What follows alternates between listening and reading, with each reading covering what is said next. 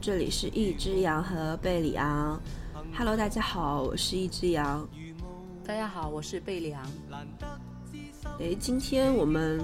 是二零二零年的最后一期了，不然我们来做一下二零二零年的回顾吧。好的呀。嗯，在开始之前，先来干了这一碗我即将要带给大家的鸡汤。虽然那天我发给贝里昂的时候被吐槽了。快点快点，端上你的鸡汤。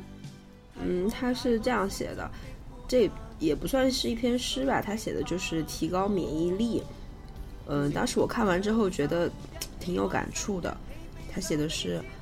在同一列车上，有人感染，有人安全，这是机体免疫力；同样的隔离，有人一年吃穿不愁，有人一星期就经济经济拮据，这是财务免疫力；同样宅在家里，有人在读书、学习、空中课堂等很自律，有人睡觉、搓麻将、玩扑克。浑浑沌沌过一天，这是价值免疫力。同样的灾难，有人阳光向上，勇往直前；有人怨天尤人，甚至仇视社会，这是心理免疫力。这场灾难，这是一个大浪淘沙的过程，对所有人的体质、阅历、认知、人性、良知、勇气、思想、道德、灵魂、立场、价值观等，都是一场筛选。所以，战胜意外与不幸，我们最重要的是提升所有免疫力。我觉得那天我看完这个就是这碗鸡汤之后，我觉得我自己挺有感触的。不知道我自己是不是就是那个浑浑沌沌的一天，浑浑沌沌的人，浑浑沌沌在过二零二零。没有没有没有，我觉得你的二零二零其实过得也挺有意义、挺有价值的，并不是浑浑噩噩的。我可以作证。呃但是我觉得，就是关于二零二零，大家都说是很魔性、很魔幻的一年嘛，好像我们对二零二零都有很多话要讲。对，确实是一言难尽的一年。呃，今天在我们开始我们这个话题之前，应昨天晚上有几个热心观众的要求，他们都觉得，呃，贝里昂用普通话没有办法表达自己。最真实的一个一个想法，以及表达出你的那种内心的东西，所以他们决定这期要让你用，呃，四川话来讲一下，你觉得可以吗？我觉得可以，但是我要给所有的听众观众强调一下，我的普通话也并不是那么别扭，好吧？为什么是？没有好吧？是因为是因为他们听来都觉得你的普通话稍显做作，好吧？我没有做作，好吧？真的是。但是听众是最高的、最大的，我就用四川话说吧。嗯，好的嘛，那我们就来讲一下你的二零二零嘛。嗯，其实说到今天要做这个选题，我也认真思考了下我的二零二零嘛。然后思考的结果是，我觉得我的整个二零二零嘛，可以用一首歌、然后一本书以及一部电影来总结。然后这首歌是谭咏麟，呃，一九八五年。好像是一九八五年的一首歌，然后名字叫《朋友》。然后因为我还是很喜欢听那种经典的粤语老歌，所以说这首歌也是长期存在在我歌单里头的嘛。然后它的歌词，等会儿我说到这部分的时候，我再来再来说为啥子这首歌，嗯，可以算是总结我这一年的一个很重要的点。然后这个是这首歌，然后另外一个呢就是一本书。其实这本书今年子你夏天的时候看到我在看，然后这个书就是林语堂写的《苏东坡传》，然后这本。这本书我也觉得，嗯，它可以涵盖我这一年一个很大的心路历程的变化，然后以及就是最后一部电影。其实，嗯，因为你晓得，平时我是一个很喜欢看电影的人，但是今年我其实细数了一下我的，就是因为我每看一部电影，我都会在豆瓣上去记录我的看电影的那种就是这些情况噻。然后我细数了哈，今年我全年看的电影，其实数量是大大的减少。嗯，往年我基本上。一个月可以看电影就是达到四到五部，但是今年我细数了哈，我今年全年看电影只有十一部，然后这个让我可能近六七年来算是创了新新低吗？对，创了历历史新低了。然后，嗯，但是我今年子这十一部里头呢，还不是全部都是新电影，还包括了就是就是回味了一些老电影，一部旧电影嘛。然后我在翻我这个片单的同时，我就看到了，嗯，其实这部片子我是很多年前就看过了，但是因为今年子我们开始做这个播客嘛，所以说我又把这个电电影找出来又看了一遍，就有一些很很深的新的体会。这部电影就是二零零九年的《海盗电台》，我不晓得你看过这部电影没有？然后这个海盗电台，嗯，这个海盗电台真的是极端的浪漫。然后也有人说这个这个是一部真男人的电影。然后它其实整个片子哈，真的给我最关键的两个词，第一个就是自由，自由不羁；第二个就是。摇滚乐真的就是用音乐去抒发自己内心的享受，然后就是被制度所禁锢了，然后但是人的灵魂绝对是自由的。他们就是在一艘开着一艘蒸汽船在海上飘荡，然后做电台，反正就是极致的浪漫。然后这部电影我也觉得就是很切合我们今年子开始做播客的这个这个想法嘛，所以说我今年子是又把它再看了一遍，然后再看了一遍过后，它就成了我第十一部看的电影。然后所以说我就觉得这个电影也是值得我总结我这一年来了一个很关键点。所以说今年是二零二零年，对于我而言就是一首歌，然后一本书以及一部电影，然后我就觉得就可以总共呃就总结我的就是整个这一年我的想法的变化，我的一些就是经历一些个人自己的感受。嗯，以及你的一段心路历程嘛。啊，对，也算是心路历程嘛。嗯，然后那你呢？我其实跟你稍微有点不一样。我觉得我每年一到二呃年底的时候，不管是微博还是各大平台，其实都会出现关键词是总结你自己二零二零年的关键词嘛。我给我二零二零年大概也写了三个关键词吧，第一个叫开始，第二个叫隔离，第三个叫断舍离。嗯，我觉得其实也是比较贴合这一年来自己想法上的一个改变吧，也是觉得这一路走来的路，就包括刚刚 念到的东西，为啥子觉得自己嗯非常的深有体会，就是觉得其实这一年的路程也算是就像你说的一样，心态上经历了非常大的一个变化。但是虽然一路一路走来，我觉得很艰难，到了年底来说，我觉得还是很艰难。但是我还是看到了自己呃一步一步一个成长，以及想法上的一些成熟的改变。其实我觉得这些何尝不是是一种好的尝试，好的开始，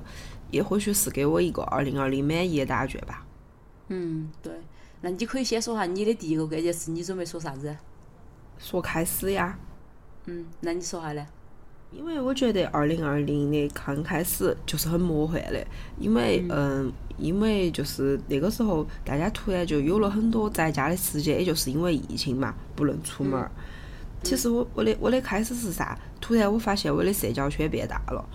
就是因为我觉得以前的生活还是非常的单调，非常的嗯，也就是家、工作、朋友，然后自己出去也也不能算社畜吧，但是也不是那种愿意主动去社交的一个一个人。或者说年初的时候，那个时候大家嗯就不能出门了，之后就纷纷开始买 Switch。那段时间淘宝 Switch 的价格就涨得很高噻。嗯。所以大家都在家里面就是玩健身环。啊，玩健身环之后，它不是就有通关嘛？其实通关的游戏是非常容易让人着迷的，因为你会觉得很容易获得一个成就感，很容易，嗯，就是比较有这个嘛。然后，就像你去健身房打卡锻炼的话，如果有朋友一起，你就是很容易坚持下去这样子。我也是跟我就是一个朋友，我们还借了啥子呃不瘦好多斤就不啥子的情。虽然说虽然说最后吧，可能也没有实现，但是我觉得去无形中去打开了很多社交的大门。就像你去的时候。不愿意去主动社交，或者是很久很久不联系的朋友，突然因为这样一个契机嘛，我们又集合在了一起。包括后头开始玩动森，玩动森的时候也是，只是有一天我发了一个朋友圈，然后就有好多留言说啊你也在玩啊，啊我也在玩啊，不如我们来建个群吧。然后这个群就叫动森社畜群，然后进去之后发现都是一群小可爱，然后。就是每天就感觉在那个群里面聊聊嘛，就觉得生活虽然很孤单，呃，虽然很，也那段时间的心情就是每天早上起来的时候，你就觉得哇，就是也许会陷入一种无法自拔的情绪里面，却突然能给这样的生活一点调剂嘛。我就觉得哇，就是好像生活也不是我想的那么那么糟噻。因为因为在动森里面，我觉得不晓得是不是就是这个开发开发者非常非常的厉害，他给我们铸造了一个。我们想要的世界，就是感觉在在这个沉迷在这个世界的话，你并感感感觉不到，比如说外界的一些微妙的变化这样子。这个里世界里面，其实我觉得是有人情味的，就是我们给往来的呃这些朋友啊送明信片啊，然后送水果呀，送你们岛上的特产啊，然后大家一起去谁家旅游啊，然后嗯去钓鱼啊、相约啊这种。虽然我们不能在现实中约起来嘛，但是我们可以通过网络这个平台去实现，就发现其实我们的感情并。并不会的，甚至而言还交到了许多让我嗯挺有意思的朋友吧。听听他们说话，也发现其实有些时候自己的格局及想法其实是非常小的，而且那个时候。是这个除了这个以外嘛，还有就是也跟贝利昂一起，我们那个时候还还设了一个帕梅拉打卡小组噻，我们就一起 坚持就跟到帕梅拉的那个课程，就是每天都都在锻炼。虽然后头吧也没觉得肚子上的肉少下去了，但是每天就觉得莫名嗯你也做了我也做了，然后我跟贝利昂两个每天早上还比嗯早起你走了好多，然后这种就我就觉得 这种氛围其实是一个非常好的东西。嗯，对，非常棒。你说的这个就就就就让我想到个，为啥子刚我不是说我这个总结是一首歌嘛，就是谭咏麟这首《八五年的朋友》嘛，因为其中里头有几句歌词，我觉得写得非常的好。虽然它是首粤语歌哈，但是嗯，我就用我就用我就用四川话就把歌词很直白的念出来哈。它就是其中就是人生如梦，朋友如雾，然后难得知心，几经风暴嘛，然后嗯，还有就是。呃，共赴患难，绝望里紧握你手嘛。因为确实像你说的样，这一年嘛，其实。真的过得很艰难，而且由于这个疫情期间，其实这一年我和你两个相处，以及和朋友两个相处的时间，远远大于和家人在一起的时间。所以说这一年，其实我受我身边朋友的影响，嗯，或者是说叫耳濡目染嘛，或者也可以叫感染嘛，其实是非常深的。因为就是从生活的日常点点滴滴嘛，就是真的就是呃，你们改变了我很多，也也给我传达了很多。我觉得如果。不是像你说的样嘛，我们相互依偎依靠的话，这一年是真的异常的艰难。但是正是因为有自己朋友在自己身边嘛，真的就像这首歌里头写的样，就是你我哪怕荆棘铺路嘛，然后替我替我解开心中的孤独，然后是谁明白我？然后我就觉得这些歌词就是我自己内心的想法。正是因为有朋友在一起，然后再荆棘铺路，再前途漫漫，再前途困难，然后都觉得哎，其实也还是过得下去。然后这一年虽然很长很难，但是一晃也就到年底了，一晃这一年也始终就要结束了。其实回首这一年哈，嗯，不管是苦中作乐也好，还是叫笑中带泪也好，但是总之这一年其实也还是是非常有意义，然后收获也很满满的一年，因为。不管你遇到什么，只要你身旁有朋友相伴，然后你自己内心是坚定的，然后你心情是安稳的，然后你自己内心是有底气、沉稳的，那么这对这一年不管再难，它始终终会过去的。然后等到我们在前头的，始终都是更美好的明天。我觉得，所以说。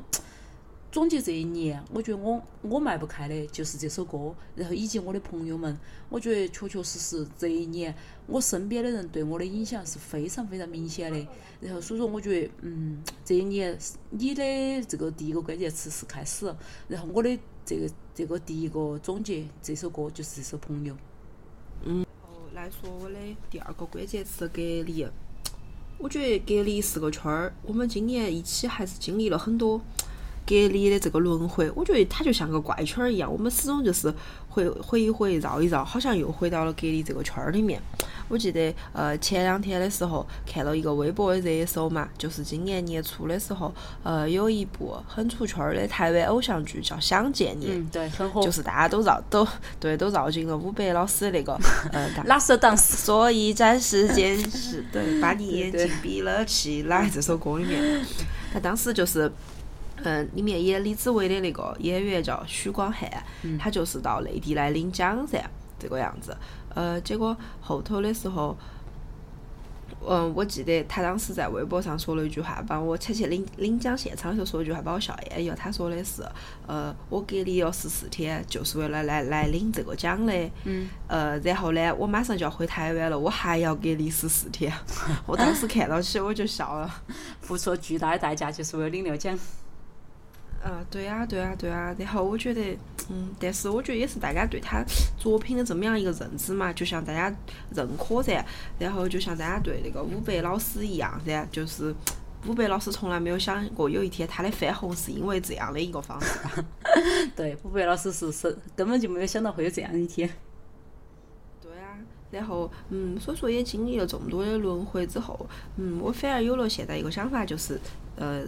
刚开始说的时候说的一样，就是邀请贝里昂一起做播客。其实我觉得，嗯，比如说做播客搭档或者怎么样，其实是要对对方的生活有一个彼此的了解嘛。彼此，其实我觉得我跟贝里昂的性格上还是有非常大的不同噻。他之前，嗯，其实启发我点也是有一天他跟我说，他说他有那个好的想法，他跟我说他想做一个推书 UP 主。当时在想，嗯，其实我觉得这个还蛮适合他的哈，就是，其实我觉得他的声音其实是能够传递一些温度，包括他每次给我安利东西的时候，特别是吃的，哇塞，我觉得我真的分分钟 就想按把头按进那盆吃的里面，就是疯狂去啃的那种感觉。所以我觉得他他的声音是非常有感染力的这样一个东西噻。所以说，嗯，我觉得也许我们可以。一起尝试到做一下自己的这样一个东西，而我觉得突然有了这样的信念之后，我突然好像又在这一年的结尾的这个地方，好像又看到了方向，因为我又开始很努力的去学习呃音频剪辑啊，然后去学习在 iPad 上画画呀，思考一下，嗯，能不能够给我们的频道丰富一下，呃，再思考一下，也许我在讲这个东西的时候能不能有改进啊。所以说，我觉得这这种隔离刚开始，其实我觉得隔离对我来说是一个非常非常痛苦、漫长且艰辛的过程嘛。但是突然有了这样一些自己萌生的想法以及想做的事情时候，好像隔离也并没有那么的痛苦了吧？唉，其实一直阳说的这个，真的是我们这一年一个。一个比较常态化的东西，其实真的说到这个隔离，呃，一次一次的，然后十多天、二十多天，所以说我们俩这一年，其实我们俩大多数时候在一起，就是因为这个隔离。然后，嗯，其实这一年，我觉得他也确实有了很大的变化，或者说一种成长嘛。因为其实从隔离真的最初开始。就是看到他很明显的就会有情绪的，就是低落啊、难受的时候，但是反正经过自己的调整，然后再经再经过等于是朋友周围的人的鼓气嘛，然后家人的鼓舞嘛，然后一这样又可以调整好自己的状态。其实这个是非常的不容易，因为其实隔离一次或者隔离两次是非常容易的、非常简单的，但是你要一而再、再而三的、周而往死的这样循环往复的这种去隔离，这个。整个人的这种心态其实是非常非常容易崩塌的，但是，嗯，我觉得一直阳其实做的非常棒的，就是他他是很正真实的表达他自己情绪，他可能最开始的时候，他确实觉得自己整个人很难受，然后觉得自己整个人很崩溃，但是崩溃崩溃着，然后也就也就习惯了，崩溃崩溃着，也就觉得习以为常了，也就就进而又是元气满满的去应对这个，我觉得这个确实是很不容易的这个。嗯，也许都是主要给自己的事情找一个出口吧。嗯，那你说了你的关键词，我就说哈我的这个这本书的这个问题嘛。就是我的这本书就是苏东坡嘛，苏东坡，嗯，他是林语堂写的，然后是苏东坡传，然后这个书，呃，应该来说它是嗯二零零四。二零零四年版本的，然后二零零四年版本的，为啥子我会去看这个苏东坡版呢？苏东坡传呢？是因为我被他就是这本书的开头的一句介绍深深打动了。其实大家都晓得苏东坡作为我们国家嘛，就是历代文人嘛，然后。一个很标志性的人物，其实大家对于苏东坡一点儿都不陌生，尤其苏东坡还是还是我们四川人，然后那么对于我们四川人来说，肯定更是有别样情怀嘛。但是我看这本书是因为就是被一句话给打动，他就说苏东坡嘛是个秉性难改的乐天派，是个悲悲天悯人的道德家，是黎民百姓的好朋友嘛，是散文作家。然后我就觉得他这个。秉性难改的乐天派这句话就深深的打动了我。然后其实以前对苏东坡的了解嘛，嗯，就只能说是个很笼统、很大概的了解噻。晓得他就是经历了很多嘛，颠沛流离嘛，一生也就是很不容易噻。然后，但是就通过细读这本书嘛，确确实实，我就觉得我们每个人哈，不管你是这种就是。呃，天之骄子嘛，或者是就觉得啊，真是千古难得一出的风流人物，还是只是一个普普通通、平平凡凡人，我们都有可能遇到我们自己一生就迈不过去的坎儿，或者是觉得很难很难的一个阶段。但是真真正正的，就是啥子可以让你打败这些东西，就是你自己的这种乐观的心态，这种积极向上的这种心态嘛。其实比起我们现在，我们当下这疫情嘛，是很难，但是。倒过去看哈，苏东坡所经历的，真的就是人生的大起大落啊！特别是在那个封建年代，那个皇权至上的那个年代，他真的就是。满身的才华，但是真的就是被仕途呃这个坎坷的仕途所耽挂。但是他并没有，他并没有说他人生他就这样子就是放弃啦，或者是就觉得啊我就我就我这样子这辈子就算了吧咋咋子。他其实相反，他每到一处，他都是真的就是用他自己非常积极乐观的人生态度去迎接去迎合当地嘛，去探寻当地的东西。他在诗词歌赋，就是他在文学成就嗯很高嘛，然后他在美食界也很有名，然后他也是一个。就是我不晓得你晓不晓得哈，他是一个练瑜伽非常非常牛的人，他是个瑜伽，对他是个瑜伽的修炼者，他是个佛教徒，然后他是个士大夫，然后他也是个工程师，然后他也是个酿酒的实验室，就实验实验者，所以说，天当当时读这本书嘎，我就觉得真的就是，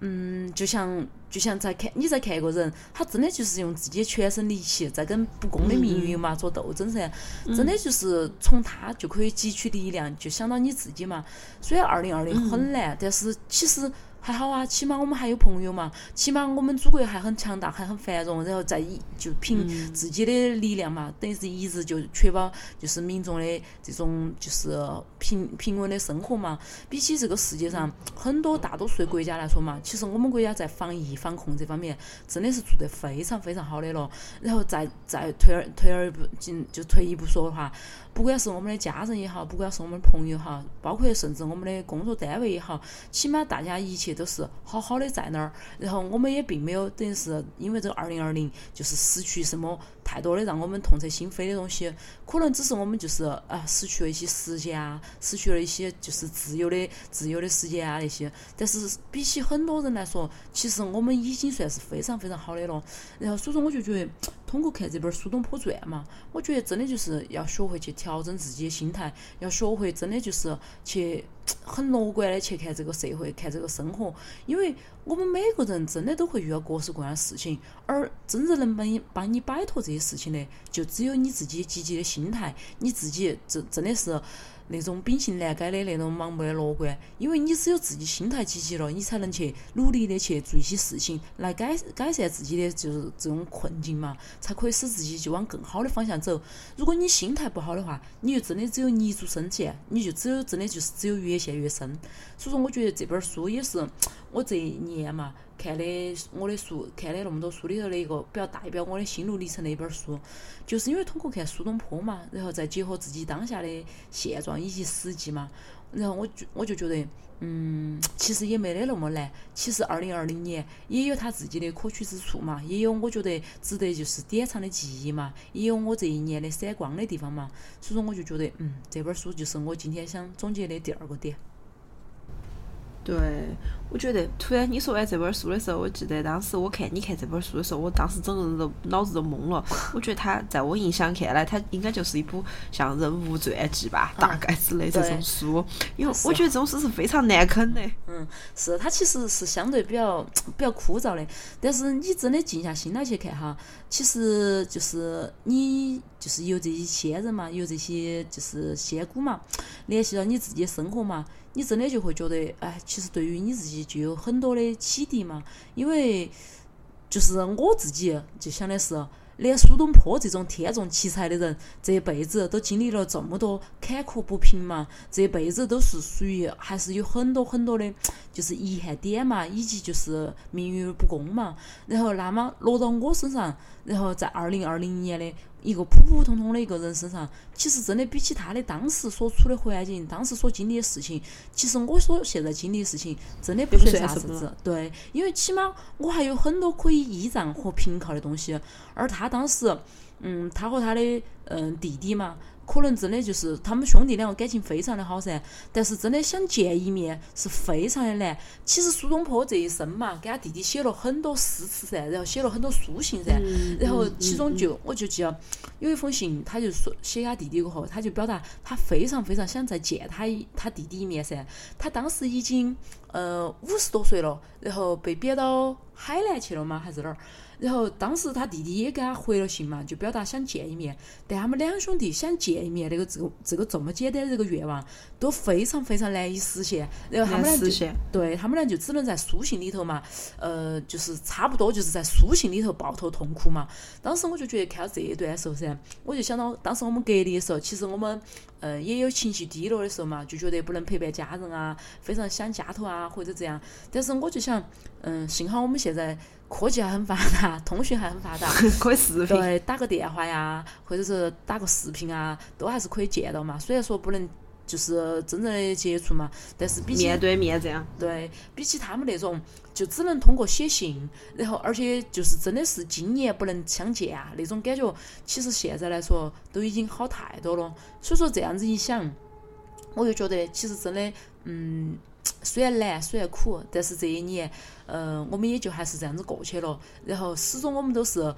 比上不足，比下有余的。然后始终我们都不能说啊，自己就真的就是过得是最糟糕的。当然，我们也肯定不是过得最好的。但是只要我们自己就很积极的去调整我们的情绪，去调整我们的状态的话，那起码我们是嗯当下阶段最好的自己。我就觉得这样子就很好了。对你说起这个，我就可以推荐一下我之前看过央视的那个《苏东坡传》那个纪录片。其实我觉得他拍的，嗯，我看了他应该有五集吧，还是几集？就是拍的讲的，也就是苏东坡的一生。其实我觉得他可能跟你这本书里面讲的很多内容是相似的嘛。我看完之后，其实我自己也有思考你所说的这些东西，再想想自己所面临的一些问题。或许就是把自己放在了一个困境里面，困在了一个瓶子里面出不来，然后把自己的格局太小了，所以说你就会很容易陷入一种情绪里面无法自拔。对，其实所以说就是要么和朋友聊聊天，要不然就是听听歌，要不然看看书，总是有一种方法会让你找到就是更好的调节自己的办法。我就觉得，嗯，这一年嘛，就这样子跌跌撞撞的，然后也还是算是一路就走到了底嘛，然后。嗯，很不容易，但是呢，其实回细细细的回头想一下哈，也还是就觉得还是比较开心嘛，因为嗯，还是还是有收获，这一年还是有一种沉淀，有一种成绩，有一种成长，然后我就觉得，嗯，这一年，嗯，其实到这儿到头了，到底了，我也可以还是比较有底气说一句，这一年我也没有算荒废，我也还是有我自己的收获。对，然后你说起情绪的一个调节哈，刚刚我们有说，包包括看书啊，跟朋友聊天啊，或者是选择一个你喜欢的方式。其实今年我的第三个关键词就是断舍离嘛。我觉得其实它对于我情绪的调节起到了非常大的作用。呃，为啥子？因为我觉得，呃，其实大家都会有个习惯，就是希望打开家门那一瞬间，房间看起来是整洁干净的。嗯，对。虽然我说我不我不觉得我的家至于不至于说整洁干净嘛，但是每当我要找东西的时候，我都会觉得非常的困扰。嗯。我就会觉得，我就是放在这里，它为什么就是不见了？而且找东西有个怪圈，就是当你需要的时候，你永远都找不到。哎，然后当你不需要的时候，它就冒出来了。对对对对对，这个奇怪的怪圈。对啊，然后特别是，而且我觉得对女生来说非常容易丢的东西，一个是发夹，二个是项巾，就是发圈嘛。嗯。我们家真的就是上一次我看了一个视频，很夸张，就有一个女生有一天把她的床搬开，发现她的这个床底下可能有一百根橡筋。也太夸张了吧，一百根相机。对，因为他们家养宠物哈，就是会有猫猫啊、狗狗这样叼，但也不是说它全部自己叼这样子。但是你就会发现，哎，其实这种东西真的就是很容易丢失，就是你自己也不知道哪天掉。包括你的首饰啊这种哈，比如说特别是像戒指、耳环，突然莫名其妙就掉了半边，就只有半边了，然后就很尴尬噻。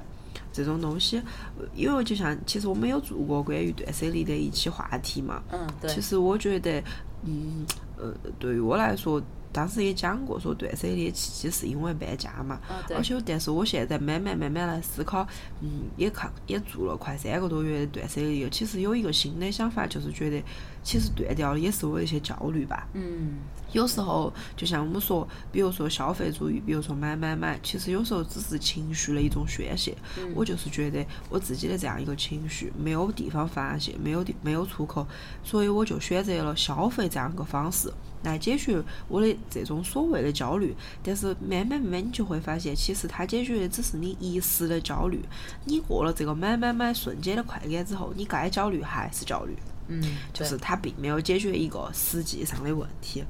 而反而我觉得，就像之前我们有讲说那个嗯那本书的时候，呃，就那部电影《前段情色》的时候，其实我觉得反而你就会觉得。呃，月嫂的生活里面，也能够找到自己很真爱的东西，我就觉得很好。就是最明显体会就是前两天，呃，拜托家里人就是帮我找东西的时候，嗯，家里人的评价是：哇，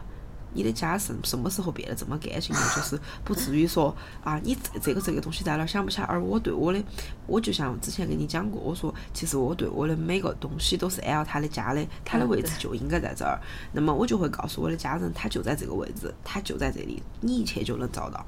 嗯，反而这种时候，其实我是会觉得，嗯，这个东西对于我自己来说，其实不管是情绪上的调节，还是对于我个人这样一个一个想法上，其实是有非常非常大的一个影响的。而我自己不再说非常非常焦虑，嗯，我应该怎么样？我没有办法给我的情绪找一个出口，我也不能很好的去现实我想我想有的一些东西。当然，当然也会有些遗憾，但是好像你断舍离多了之后，你就会发现，其实很多事情并不是想的那么难，也没有那么花时没那么多呃花时间的东西，我也有了更多别的时间可以去做我自己想做的事情，反而你会觉得这样的生活其实是很充实。哎，对，我觉得你今天其实这个总结的真的非常的到位，因为你把买东西和就是舍弃东西这两个关系说得很好。然后我就觉得以往嘛，我们买东西真的就是宣泄一时的情绪，但是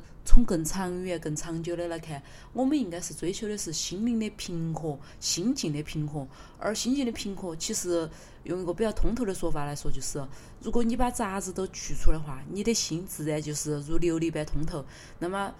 嗯，我们所牵挂的杂事、杂物越少，其实反而越容易心境的通透。所以说，你这个断舍离，我就觉得非常的棒，就是不应该是一味的买买买，而是更更尊重你所拥有的，然后更珍惜你所拥有的，你才能真正把所有东西发挥到它最好的价值上。嗯。物尽其用嘛。对，然后那你说了你这个嘎，我就说下我的就是最后的那个那个总结的那个点，对，就是那部电影。嗯，那部电影是这样子的，就是我可以简单的给大家先就是介绍下这个电影的情况。它是一部就是零九年的电影了，然后它的导演是就是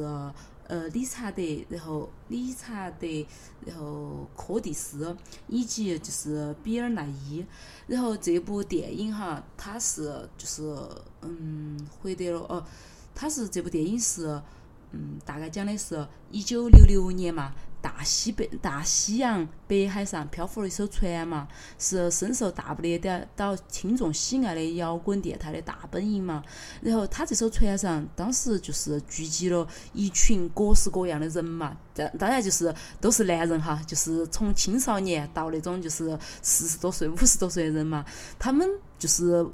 嗯，文化层次不一样，背景不一样，然后来历不一样嘛，他们各有各的自己的人生阅历嘛，但是他们都是因为共同爱好摇滚乐而就是聚集到这个船上来的嘛。然后，而这个船嘛，因为就是一方面嘛，它非常受听众的就是喜爱嘛，因为他们是就是热爱音乐、崇尚自由的一群人嘛，他们每天就是就是给听众就是传送的就是那种很自由的、很奔放、很充满热情的那种摇滚乐噻。但是另外一方面，就政府嘛，就是决定要取缔这个非法的电台嘛，然后政府就向电台的赞助商施压嘛，然后电台的收入就持续降低，然后反正然后这个这个。就是这个船上的人就要想办法，就跟政府那样对抗嘛，然后同时就保有他们心中的这个乌托邦嘛，然后这个桃花源嘛。它这个整部整部电影哈，就是就是从故事性上来讲哈，是非常非常的浪漫的，极致浪漫。因为它这里面每个人哈，就是秉持的内心的哈，就是自己追求自己内心的绝对的自由，然后想用音乐来表达自己的情绪，想用摇滚嘛来宣泄自己的那种对于自由的渴望嘛。然后反正这部电嗯这部电影呢，在豆瓣上评分是八点六分。我是很多年前就看过，当时是就感受到的是这种英伦的那种浪漫、极致浪漫，以及就是绝美的那种就是风景嘛。然后之所以今年子会打算把它找出来再看一遍，就是因为，嗯，就是我们俩开始做播客过后嘛，因为其实这部这部电台嘛，虽然说它的形式跟我们肯定跟我们有点不一样，但是呃也是就是。相当于它是这部电影的主题哈，是献给那些呃为了听电台的美好的人的那种一部献礼的一部作品嘛。然后我就觉得。嗯，我一想到就是啊，其实有那么多人嘎陪伴你，跟你一起，等于是同频共振，感受你的感受，然后体验你的喜怒哀乐嘛，然后就通过声音，通过陪伴嘛，然后我们共享这个时刻。然后我一想到这个，我一想到这个感觉嘎，我就觉得内心非常非常的柔软。然后我就再看了一遍这个电影，再看一遍这个电影过后，我就真的就觉得嘎，嗯，这个电影真的就是。非常非常的棒，他因为他切中了我，击击中了我自己的感觉，他就觉得我，因为我是射手座嘛，我也是个极度向往自由的人噻，然后我就觉得就是可以，他们是用摇滚乐嘛，是用就是音乐的方式嘛，然后去追寻自己的就是那种浪漫的感觉嘛，然后而我们就是通过这种聊天，然后就和大家一起嘛，就是一起去分享自己喜怒哀乐噻，我就觉得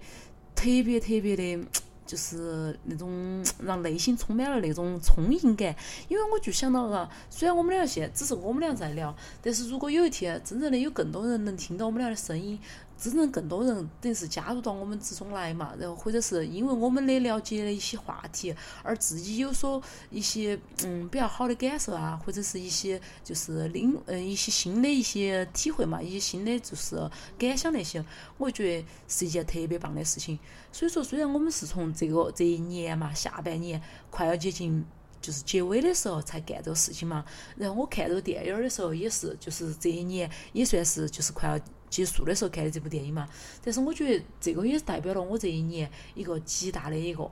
就是很重要的一个事情。它既是我个人的开端嘛，但是同时也是我长久以来嘛，就是梦想的延续嘛，就是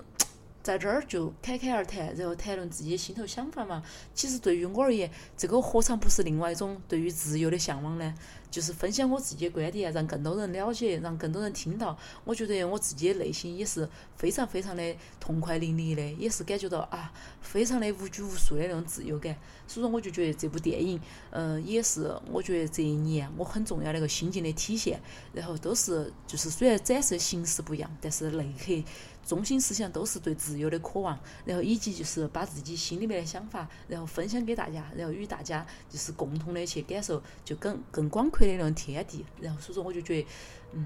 这个对我来说这一年也是很重要的一个事情。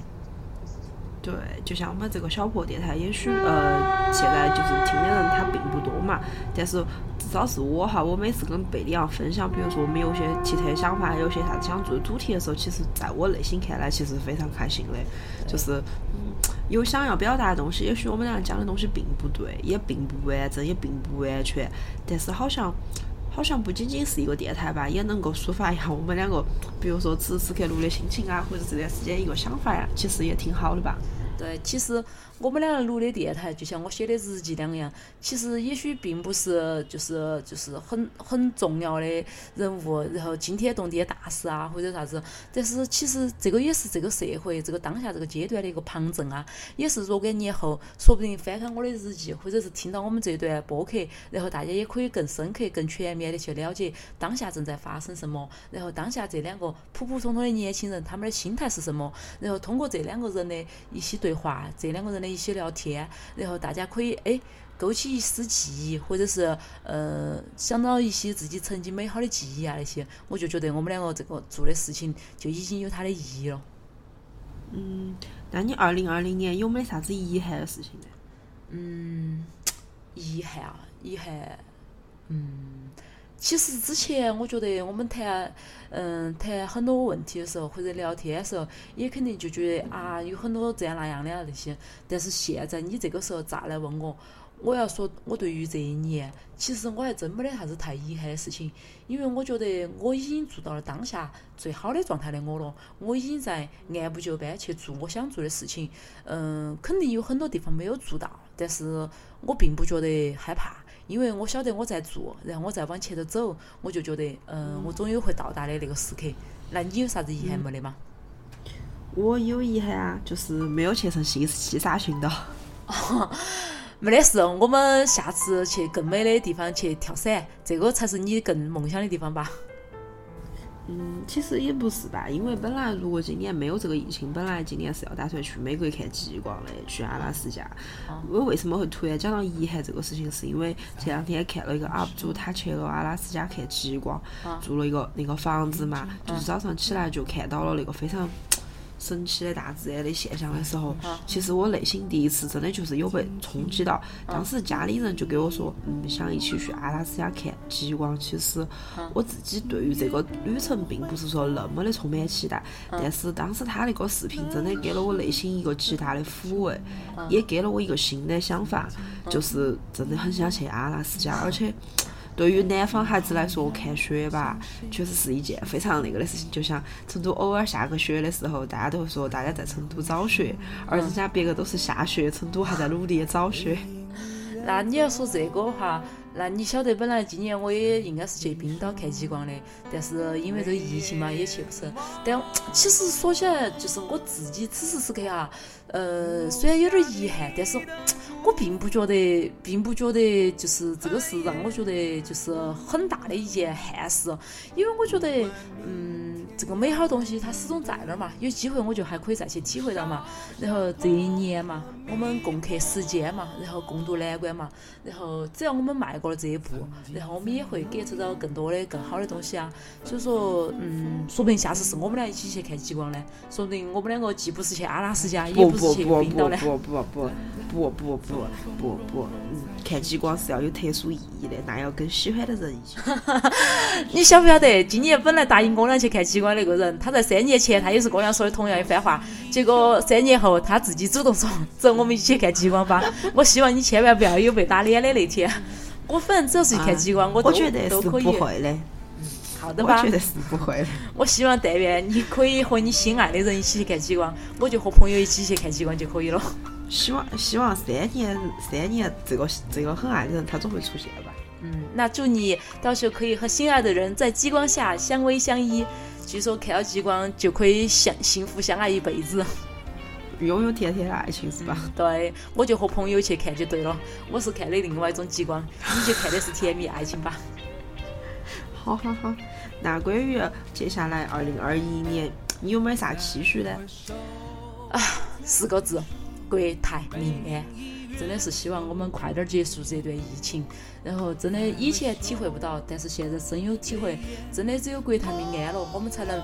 大家顾好了，才能顾小家。这个整个我们祖国繁荣昌盛了，我们这个世界世界和平了，我们才能有更多的时间、更多的精力、更多的这种想法去把自己的生活嗯过得更好。如果说真的就是这个世界、这个国家、这个社会都是一片肯定是很很苍茫、很荒乱的感觉的话，那么我们自己也基本上谈不上可以把我们自己生活过得好好。所以说，对于二零二一年。我真的就是希望国泰民安，真的就是希望 整个这个社会、整个这个世界能早点度过这个疫情吧。嗯，我觉得我的格局没有你大，我我也是四个字，嗯，活着就好。一样嘛，异曲同工嘛。我的国泰民安包含了你的合作就好。对，然后也希望我们这个小破站嘛，然后在。二零二零年也可以，也可以我们俩有更多的灵感继续做下去这个东西。啊，对，二零二一年希望我们加把努力，然后争取按照我们一百期的这个目标，然后一直朝下走。对啊，因为我们嗯最近好像又有一些新的想法，对吧？也希望就是在慢慢慢慢时间中一步一步走得越来越好，也越来越稳嘛。好的呀，希望我们新的一年更有干劲，更有冲劲，然后好好生生的把我们的这个播客做下去。嗯，不知道大家喜不喜欢，就是今天这个四川话的尝试，好像我们俩每次讲四川话的时候，就是节奏会越来越快，越来越快，就是根本把握不住自己的语速。对，就越走越快。其实我们最初说普通话的原因，就是因为为了压制语速。但是今天尝试了一下，也不知道大家呃对于我们这个川话版的这个呃体验感是怎样的？是觉得可以偶尔也来几期呢？还是算了吧，你们就继续说普通话吧？还是说算了吧，你们就坚持说四川话？就看大家喜欢哪一种了。嗯，那我们就看一下观众朋友的评论吧。好的呀。那行吧，那今天的节目就到这里了，祝大家新年快乐！大家新年快乐呀！嗯，好喽，那我们明年再见，拜拜，拜拜。